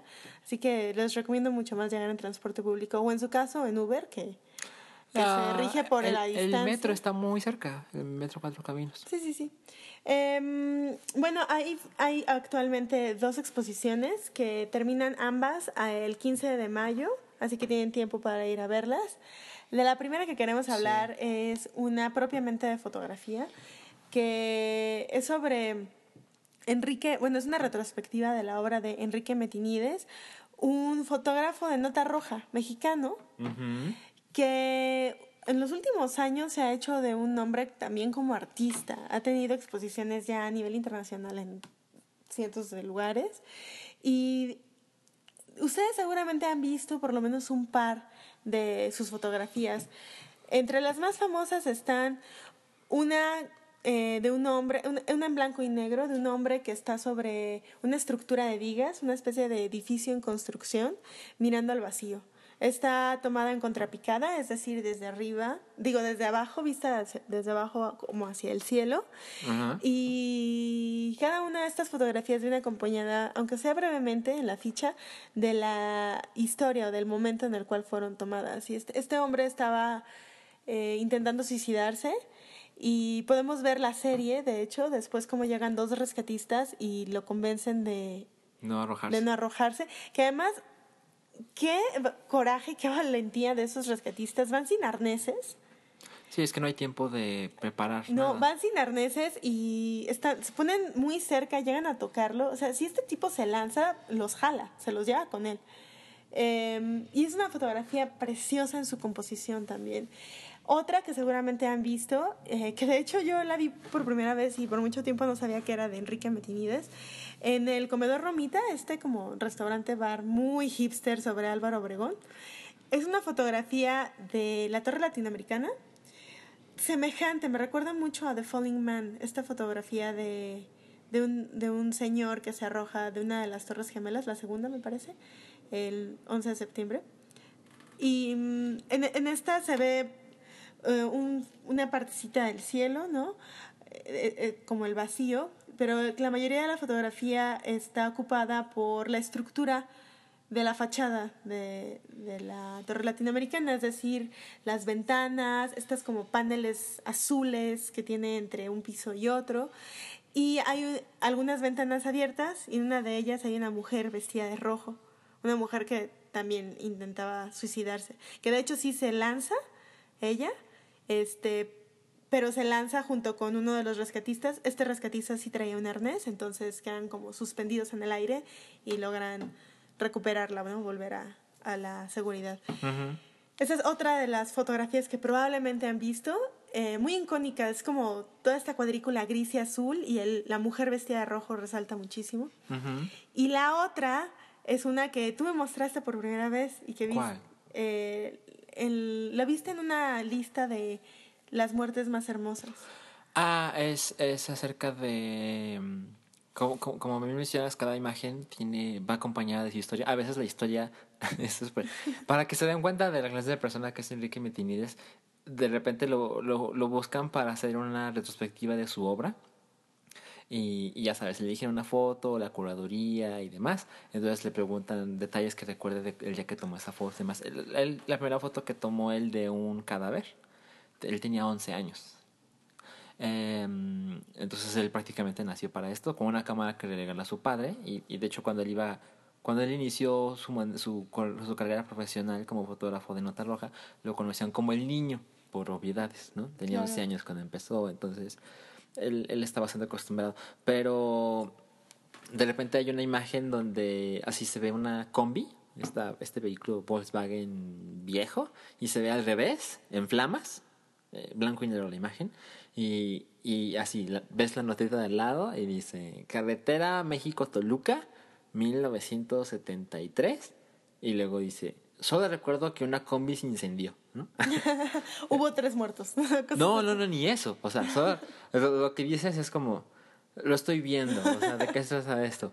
Pero, pero ya... que, que es un, que es un poco, la verdad, un error de los curadores y de la museografía. O sea, Sí, ahí te ahorras el comentario. ¿no? ajá, no la pones y ya. O sea, dejas que la fotografía te hable por sí Pero, mismo. pero también creo que es un reflejo de la persona que es Enrique Metinides, porque hay otras ocasiones en las que hay, hay una foto y lo acompaña con una historia llena de detalles. Entonces él dice, era lunes, me levanté temprano y escuché tal choque y me dirigí con mi cámara y vi una mujer con los zapatos rojos y un vestido, ya sabes, ¿no? Y la foto es blanco y negro, pero él recuerda colores, aromas, etc. Y en esta foto, la que tú mencionas, yo, yo la conocí hace algún tiempo porque estaba viendo en Quora, Quora que es el sitio Q-U-O-R-A, es el sitio de snobs, de gente de... Ah, no, hay un poco de todo. Hay gente que hace preguntas muy chingonas que no puedes contestar a menos de que estés en cierto medio. Como por ejemplo, hace poco leí cuánto gana una sobrecargo y me enteré de lo que ganan en Estados Unidos en promedio y me enteré cuándo les pagan. O sea, no, no, no cada cuánto. ¿Cómo contabilizan el tiempo de trabajo? Exacto. Entonces, ellas, por ejemplo, les pagan mientras estén en el avión. ¿No? Pero.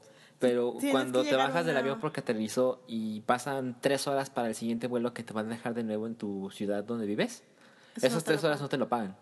Y no tienes así como que comodidades marav- maravillosas y nada. Pero bueno, es como Quora es un insight de, para ciertos conocimientos que no podemos tener habitualmente. No son cosas que se buscan en Wikipedia ya. Ni, ni en Yahoo Answers. Ajá, no, bueno, ya Y las respuestas son bastante más elaboradas también. Sí, sí, sí, sí, sí. Y, y, y en este caso me encontré con, fíjate la clase de pregunta, decía, ¿cuáles son las maneras más hermosas de morir? ¿no? Entonces vienen historias maravillosas como esa mujer que, que se arrojó del Empire Empire, State. State. y cuando cayó, e- ella se suicidó, ella tenía un prometido, pero se suicidó y, y cuando, cuando alguien tomó una imagen de su cuerpo, ella cayó sobre un auto. Y el auto... Que destrozó el capote del auto. Exacto, pero ella, su cuerpo es bellísimo. O sea, la sangre que sale de ella es un hilo así de, de, la, de la boca. Y nada más, y cayó así como modelo posando para Gucci. Como, y parece que estuviera dormida. Exacto, y además, bueno, era una mujer bastante hermosa, muy joven, 22 años, pero no importa, o sea, si, si te arrojas del Empire State, imagínese usted. cómo- Normalmente te imaginas que vas a quedar hecho una papilla, ¿no? Y te van a quitar con la espátula de la banqueta. Ajá, pero esta mujer cayó bellísimamente. En, en esa misma colección de imágenes está esta imagen de Enrique Metinides, que es de una mujer que se llamaba Adela, según recuerdo, era Adela Legarreta. Y era, ella era una mujer... Una periodista. Una periodista que ese día... Iba a presentar su nuevo libro. Ajá, es, esta es, foto, es una foto en la Ciudad de México. Entonces ese día se levantó muy temprano y fue a... Al salón de belleza. Ajá, le cortaron el cabello, le hicieron manicure, eh, le hicieron todo. Seriamente era una mujer guapa y la dejaron guapísima, ¿no? Y ese día ya se dirigía ya completamente arreglada con una muy bonita ropa, todo se veía nuevo, etcétera. Se dirigía hacia la presentación de su propio libro y fue atropellada. En Avenida Chapultepec. En Avenida Chapultepec. Y fue atropellada de, cierto- de, de tal modo que el auto la llevó hacia un poste de luz. Entonces su cuerpo quedó entre el auto y el poste de luz y el poste de luz se cayó. ¿No? Y la foto que, que podemos ver en esta expo, de hecho la pueden buscar en, en Google. O sea, si ponen Enrique Mitinides, eh, ¿cómo, cómo buscarlo? A- Adela Legarreta. No estoy seguro del nombre de Adela, pero sí del apellido de Legarreta. Si ustedes buscan eso, no se preocupen, no, o sea, sí, sí es una imagen de un cadáver, pero eso es lo importante. Es, es, es- eso va a sonar creepy, pero es, es un cadáver muy hermoso, porque ella se ve, es, es la imagen es de frente a su rostro y se ve que está mirando hacia arriba, según recuerdo, pero su rostro se ve como de alguien vivo. Sí, solo tiene un hilito de sangre saliendo de la nariz. Exacto, pero ves alrededor de la imagen y ves este poste que la está deteniendo, que está deteniendo su cuerpo, que está derribado y según recuerdo se puede ver un poco del auto y se puede ver toda la gente que se reúne alrededor de los accidentes como siempre sucede. Que de hecho, el valor principal de las fotografías de Metinides es su cualidad, por un lado, poética, Ajá. por otro lado, narrativa. Él mismo dice que está muy influenciado por las películas de gangsters Ujú. de los años 40 y 50. La exposición abarca obra desde el 46 hasta el 2016. O sea, son 50 años. Y en realidad las últimas fotos de Nota Roja son de No, los son años... 70. Ay, Dios mío, perdón. 70. Sí, wow, 70. Ujú, sí, el señor de ahorita tiene ochenta y tantos, ¿no? 83, una cosa así. Pues sí tenía, sí, tiene 83 años. Justamente. Bueno, em, el, lo, que, lo que podemos ver es, por un lado, eh, la evolución de la ciudad Sí, claro. de México. em, en, en, la, en, en los autos, en la Ropa. en la ropa, también en la en las calles, o sea, hay algunas hay unas fotografías que están tomadas en la colonia Roma, por ejemplo, que yo conozco bastante bien, y veo esa esquina y digo, hay una, por ejemplo, de la esquina de Monterrey y Álvaro Obregón, donde ahora hay, eh, antes estaba el Blockbuster, ahora hay un restaurante francés muy malo, este, y, y es como, wow, es, es otra, otra ciudad, definitivamente. Pero lo más importante es, creo yo, su, su capacidad de poetizar en torno a estos momentos, ¿no? Hay, hay una fotografía también de las que más me impresionaron. Eh, él narra la historia. O sea, es una fotografía donde ves a, parece son cinco niños de distintas edades, entre hombres y mujeres, que están abrazados y están mirando con horror algo que está fuera de foco. Algo que está detrás de nosotros, de hecho, detrás de la cámara. Sí, no está fuera de foco, está fuera del encuadre. Fuera del encuadre, claro. Este. Y, y- y ves, o sea, sus miradas son, son aterradoras. Y luego te enteras en la ficha que estaban observando cómo su padre asesinaba a su madre y después se suicidaba. Ajá. Y- Porque el, el señor era celoso y decidió matar a su esposa y se suicidó. De hecho, es impresionante la cantidad de feminicidios que, que vemos en las fotografías elegidas en la, en la Sí. exposición. Es terrible y la mayoría por, por hombres celosos. ¿no? Por esposos celosos. Sí, sí, sí. por parejas. Em, y bueno, esto te habla de la sensibilidad y de la humanidad de Metinides, ¿no? Sí, y, él critica, eh, pues sin rodeos, cómo, cómo la nota roja ha ido cambiando y seguramente cambió hace mucho, que nada más te acercas un poco, o sea, caminas un poco por la ciudad y en cualquier puesto de revistas puedes ver el alarma. El close-up a Ajá. la sangre, a la fractura, Y, la y estos, estos balazos de el gráfico y demás, que la verdad es que a, a mucha gente le da mucha risa, debo aceptar, yo, yo no tengo un sentido del humor bastante desarrollado, pero debo aceptar que hay unos que sí son chistosos, pero la gran mayoría es, ¿cómo es posible que publiquen esto y que se venda y que lo tengan de este tamaño a esta hora en la calle? Es muy chistoso. Cabri, que es, es, es- es un buen Es un, amigo, un buen conocido del hype. también. Ajá. Eh, él, él siempre se queja de cómo es posible que venda pornografía en la calle en bolsita. Así, porque esto, es- esto no- un niño no lo debe ver, ¿no? Eso Pero la nota roja está Ajá, pero ves, pero ves cuatro descabezados en la portada del gráfico y eh, no hay ningún problema y cuesta cuesta menos.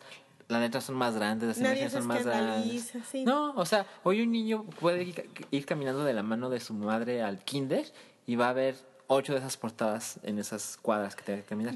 Y, y, y, y Metinides menciona cómo se ha ido Espectacularizando. Ajá, y, y cada vez es más vulgar esta clase de contenidos, porque a pesar de que él ha visto de todo, y cuando dices de todo, cuando él dice de todo, te empiezas a ver las fotos y dices, él ya vio aviones caídos, él ya vio Trenes terremotos, trenes descarrilados, explosiones, ajá, exacto, Suicidios, exacto. Accidentes, atropellados, lo que sea. todo lo de nota roja, él No, lo vio tres veces. Sí, hay una foto que de hecho ah, aquí es donde queda muy muy claro lo de lo que has visto no puede ser desvisto. What's been seen cannot be unseen. Hay una foto de un pobre niño que trabajaba en un mercado moliendo carne. Imagínense, ay no. Ajá, lo, lo peor que se les puede ocurrir con esas palabras, eso es lo que sucedió y, Y, así. eso es lo que está fotografiado. Eso es tal cual la foto. Pero lo que, o sea, pero no se ve, no se ve tan, a pesar de que es muy fuerte, ¿no? O sea, como que el, el enfoque de, el énfasis de esa fotografía no está en la carne destrozada, ¿no? La mano destrozada, sino en la mirada del niño, Claro. en el terror de su rostro. Y también es muy interesante, yo yo quisiera saber qué ha pasado realmente. Las últimas fotografías así como de chamba, ¿no? Como de, de nota roja tal cual, son como de los años 90. Y luego hay un salto a esta sección impresionante de sus fotos más recientes, ¿no? Donde que son de las pocas a color, ¿no? O sea, él como que imprime muy grandes fotografías antiguas que él mismo tomó de desastres, ¿no? Accidentes, etcétera. Las pone de fondo en su sofá, además, ¿no? Y adelante pone eh, muñequitos, porque se ha dedicado a coleccionar más de 4.000 juguetes de- como de ambulancias, muñequitos como bomberos, patrullas de policía, etcétera. Esa fue la parte más rara del exo. Es muy extraña. O sea, es como digna de David Lachapelle o de Jeff Koons. Es así como un arte pop de lo más extraño, ¿no? Entonces de repente ves un, un, un, por ejemplo, un carrito de bomberos con Elmo, Beto y Elmo de Plaza Sésamo, ¿no? Sí. Y, que son súper coloridos. Y, y- súper y al fondo hay una gasolinera Pemex así explotando. Ajá. Entonces, así te explota la cabeza. Pero yo creo que esto tiene que ver con la sutileza que ya había empleado antes en todo su, su trabajo. Hay muchísimas fotografías y él dice que le era algo que tenía un gran interés en hacer. No, no en solo mostrar el accidente, sino en mostrar la escena, ¿no? Del accidente, normalmente rodeada de curiosos. ¿no? metiches. Ajá.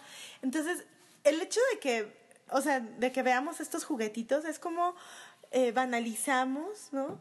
Y cómo convertimos incluso en juguetes, o sea, para los niños, cosas que son verdaderas tragedias humanas, ¿no?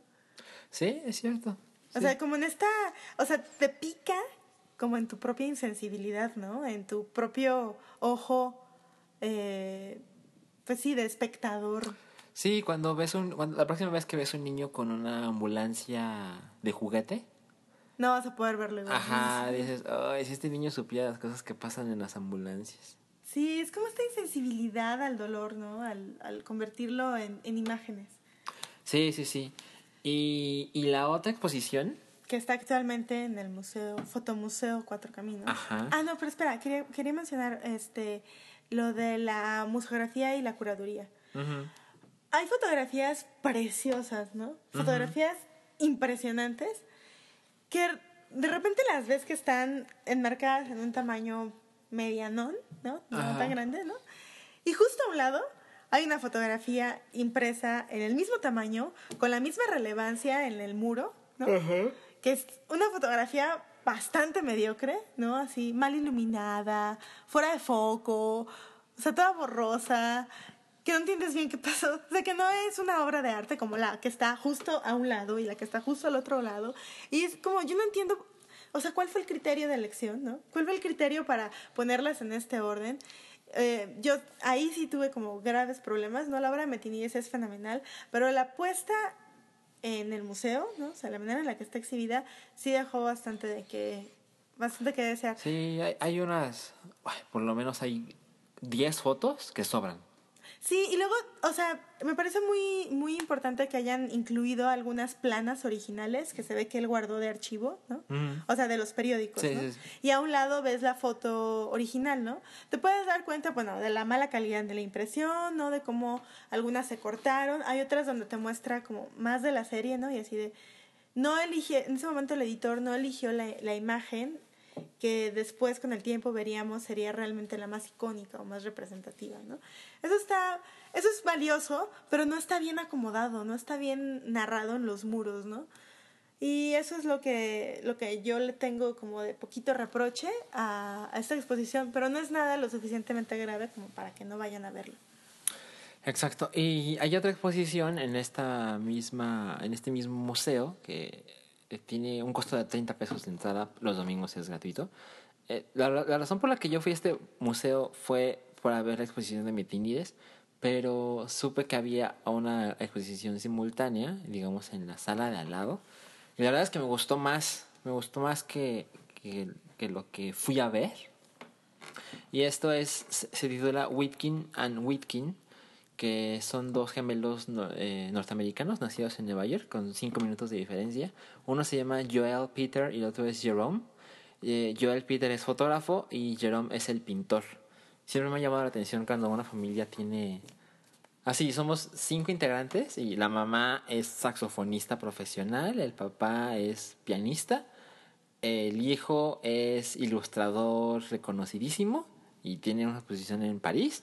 Y el hermano menor es, no sé, Cineasta. ajá, hace Sí. cine experimental. Esas y- familias de genios que no te explicas. Ajá, exacto. No, no- tiene una explicación muy lógica. Y, y esta exposición, como les digo, eh, uno de ellos hace fotografías que, y, y el otro es pintor, pero es muy curioso porque el pintor, antes de pintar, acostumbra a basarse en fotografías para desarrollar su trabajo, como para tomar una ruta de un proceso. Y al revés, y el que toma fotografías se basa en pinturas para trazar un camino de cómo conseguir las imágenes que él quiere. Y hay muchos, eh, un gran porcentaje de la obra es nunca se ha presentado en, en México, a pesar de que Joel Peter, que es el fotógrafo, ya, había- ya había estado en México y había creado. Sí, pero era- ajá, eran viajes más bien para generar obra, Exactamente. no para exponer. Y Em, es, es, es una obra, es, una exposición de bastantes imágenes, deben ser, no sé, es, ba- unas es bastante, debe ser como el 60. do- doble o el triple que la de Metinides, es mucho más grande. Exacto. Y em, el fotógrafo acostumbra a trabajar en blanco y negro, Ajá. pero el, el pintor pues, no, no tiene esa Sí. limitación. Digo, es un tipo de fotografía muy distinto al de Mentinides, ¿no? O sea, es casi un Sí, shot, claro. ¿no? Eh, es este tipo de fotografía que hacen como toda una producción, todo un montaje, ¿no? Eh, por ejemplo, eh, de hecho está expuesto, ¿no? Una especie de pendón o de lienzo, ¿no? Que pintó como para que sirviera de fondo en una fotografía de las que tomó aquí en México precisamente, ¿no? Y maquillan a los a los modelos, o sea, digamos todos hay algunos donde los pintan como casi completamente de blanco, ¿no? Em, fabrica props, eh, vestuarios y además hace unos collages como análogos, o sea, e- estos fotomontajes antes de que existiera Photoshop, ¿no? Que se hacían cortando y sobreponiendo eh, negativos, ¿no? Y su trabajo de exposición, eh, es decir, de impresión, de exposición del, del papel sensible a la luz, ¿no? Es también artesanal, o sea, es muy meticuloso. eh, genera, por hay algunas fotografías, por ejemplo, donde genera áreas quemadas o donde deja correr ciertos químicos para crear como auras, ¿no? Como casi como si fueran llamaradas en algunos sitios, ¿no? Eh, es, es muy interesante ver estas dos tipos de obras en conjunto, porque esta es una fotografía que no es, es, es más simbólica que representativa, ¿no? O más simbólica que documental a diferencia de la de Metinides, por ejemplo, o lo que generalmente pensamos de la fotografía, ¿no? Tomas una fotografía para registrar ese momento en el que le soplaste las velas al pastel, ¿no? Esta no busca registrar nada, ¿no? Busca generar imágenes completamente inéditas. Y por el otro lado, eh, Jerome, el pintor, no es hiperrealista, ¿no? O sea, se, se ve que tiene la capacidad y, y, y, sí es figurativo y sí pinta figuras humanas, por ejemplo, tremendamente eh,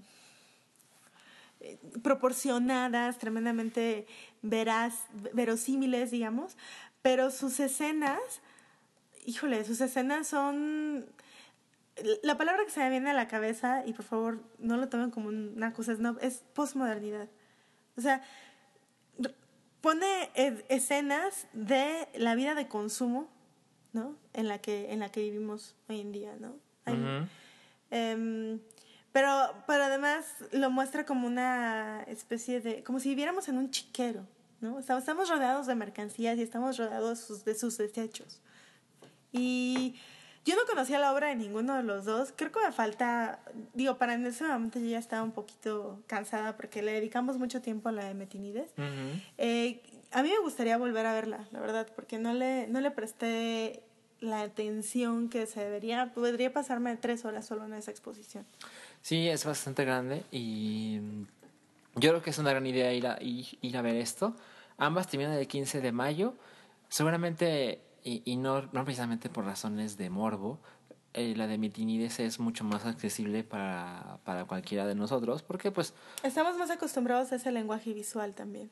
Ajá, exacto, es, es, es algo mexicano, es algo muy propio de la Ciudad de México, entonces a pesar de que pues, nosotros tenemos pocos años viviendo aquí, pues ya conocemos un poco del desastre que es esta ciudad, entonces ves esta clase de imágenes y pues te sientes para bien y para mal, te sientes como en casa.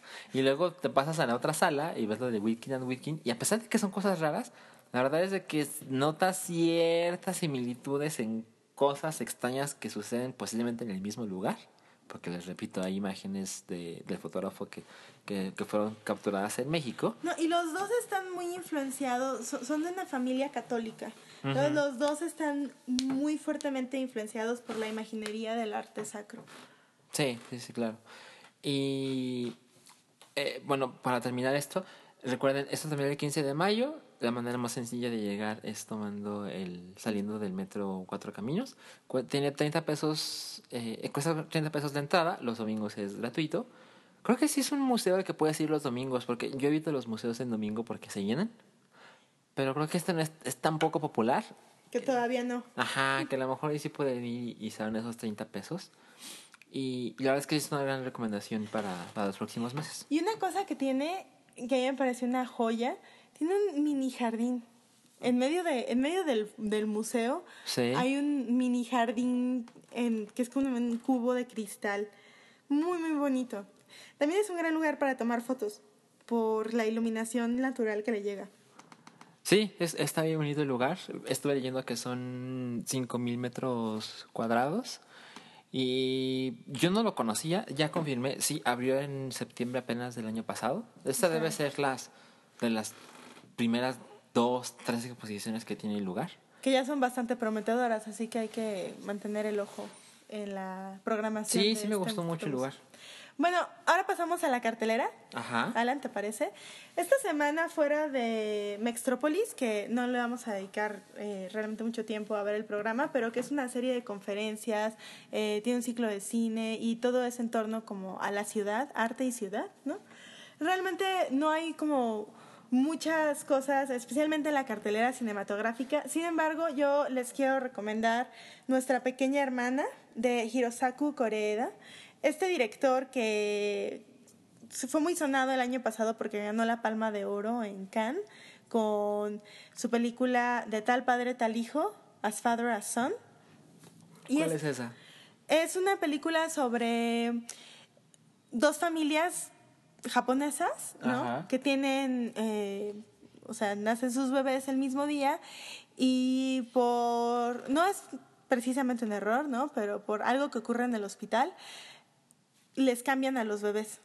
Entonces, el hijo de la familia rica crece en la familia pobre, con un padre muy cariñoso, con un núcleo familiar como muy unido, con como cuatro hermanos, ¿no? Y, y, bueno, con, con estrecheces económicas, ¿no? Mientras que el niño, el hijo biológico de la familia pobre, vive como hijo único, con un padre tremendamente estricto, este, con clases de piano, etcétera, ¿no? Y llega un momento en el que el gobierno japonés se da, se da cuenta de este error y les ordena que tienen que pasar como por cierto periodo de adaptación y eventualmente los niños tendrán que volver a sus hogares originales, ¿no? Eh, esta película, Nuestra pequeña hermana, que se acaba de estrenar en la cartelera en la Ciudad de México, es nuevamente un drama familiar, ¿no? Es, está, está, basado en un manga. Este. Oye, ahorita les digo cómo se llama. El manga. Se llama Omimachi Diary, ¿no? Ok. Que significaría algo así como Diario de un pueblo costero. Y es un de la autora Akimi Yoshida es uno de estos mangas que se llaman Yosei manga, ¿no? Que son como mangas para mujeres, ¿no? mangas femeninos, pero no son infantiles, ¿no? Ya son como para mujeres jóvenes.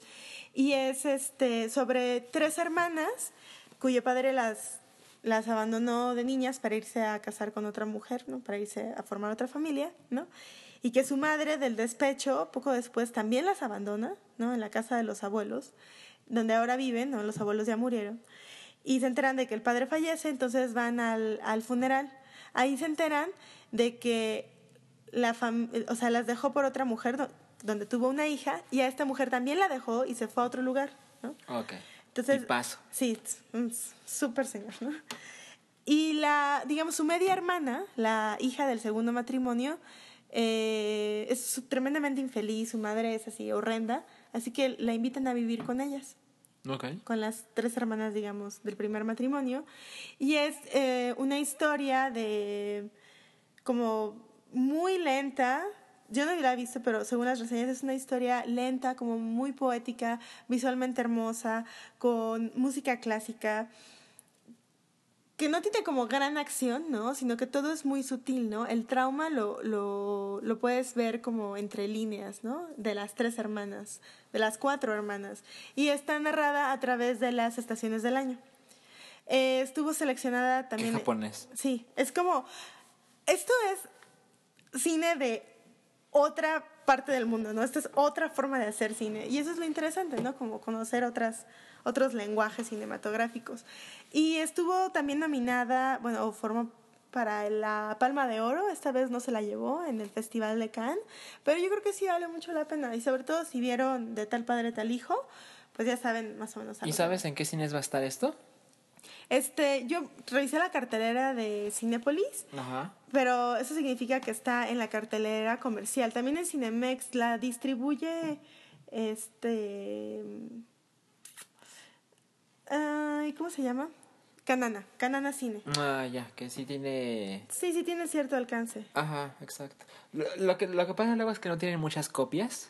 Eso es cierto. Entonces, seguramente va a tardar en recorrer la República, pero sí tiene una importante distribución. Sí, se estrena este viernes, el 11 de marzo.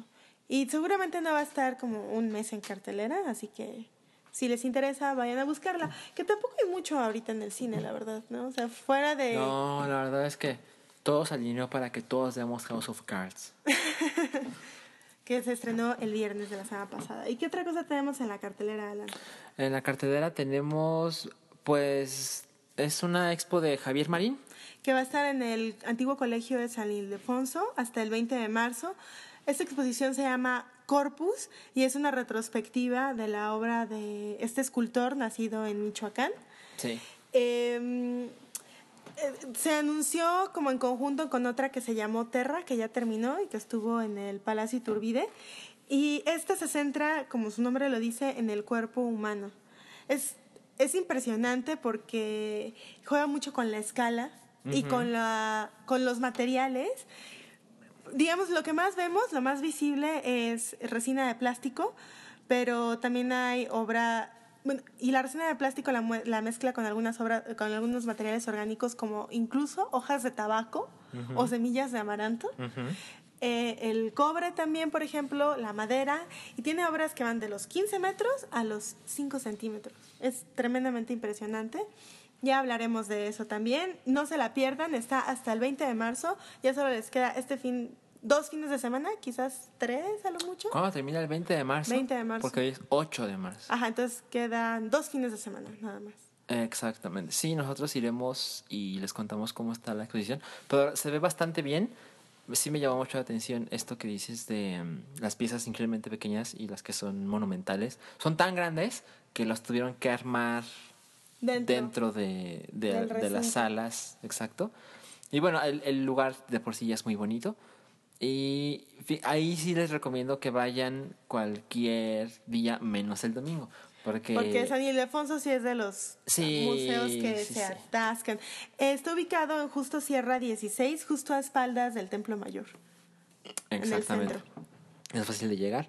No me sé los horarios, pero solamente se a las 6. Sí, son horarios de museo, de 10 O a de- 6. Ajá, no vayan los lunes. Los lunes no abren. Los lunes son los novatos intentan ir. Yo, yo conozco gente que ha intentado ir a museos los lunes. es bueno, como, el, el, Su- "Come el on". Sumaya sí abre los lunes. Ah, pero el Sumaya no no son para ir. y se acabó. Eso fue todo en el Anomalía 007. Eh, exactamente. Recuerden, aún tenemos cortesías eh, que son cortesía de Cinemas, que es esta aplicación donde ustedes pueden consultar, consultar la cartelera de los cines comerciales, Cinepolis y Cinemex, además de la, de la Cineteca Nacional y Autocinemas Coyote y... Salas más pequeñitas y más Ajá, artsy. el Cine Tonalá, por supuesto. Es una gran brújula para saber la oferta cinematográfica en la ciudad sin tener que andar brincando de un sitio a otro. Exacto. Y ahí mismo pueden comprar sus boletos y, y llegar a, Además- a la, a la sala. Hay algo que no me parece que no mucha gente le ha tomado importancia, pero ya ves que los cines tienen esta tarjeta de cliente frecuente. Entonces puedes poner tu tarjeta de cliente frecuente y en una sola aplicación y cada vez que compres algo se te acumulan en tu en esta misma tarjeta. O sea, puedes a pesar de que no sea la aplicación del cine en sí. Eh, exactamente, porque cuando yo me enteré dije, Ay, a ver si me, me pusieron mis puntitos extra. Y sí, sí los ponen de inmediato. O sea, lo puedes hacer tu compra en el móvil y luego ves la página de internet y ahí están tus puntos actualizados. La verdad está muy bien diseñada, ya es la app que uso de, de cajón para, Sí, ir al cine. Y, Y- la pueden descargar en www.cmas.co diagonal anomalía. Exacto. Y tenemos unas eh, cortesías para el autocinema. El autocinema Coyote, Ajá. la función que ustedes quieran, pero tiene que ser en la sucursal de Santa Fe o en la de Insurgentes. Mm, ¿O en la de Polanco? ay, no me acuerdo. Es Polanco, ¿no? No, es Polanco e Insurgentes, no es Santa Fe. Ah, bueno, perdón. Entonces lo único que tienen que hacer es nos mandan el screenshot de que de la aplicación y, y, y así. Ah, Los se lo pueden mandar a vero.paiki.org o a alan.paiki.org y nos dicen, hola, Mi nombre es Tal. mi nombre es tal y quiero ver la función tal, en el cine tal, el día tal, a la hora tal, ¿no? Y ya, nosotros les contestamos el correo y ustedes van a tener su, sus Cortesía cortesías. para entrar con un auto con toda la gente que les quepa. Ajá. O bien para dos personas que lleguen a pie, en bici, o en patines, o en patineta. Eh, sí, exacto. Con sus vans blancos. Va a querer bien. Ajá, le entendió, le entendió. Y se acabó todo. Recuerden, este podcast está disponible en iTunes. Ustedes busquen Anomalía en su feed personalizado. O en soundcloud.com diagonal Pike donde están todos los, todos los podcasts de la familia de Pike. Y en Twitter nos pueden seguir en arroba dos sílabas y en... Arroba ALAN. Y no olviden también seguir a arroba el hype. Hasta la próxima semana. Adiós.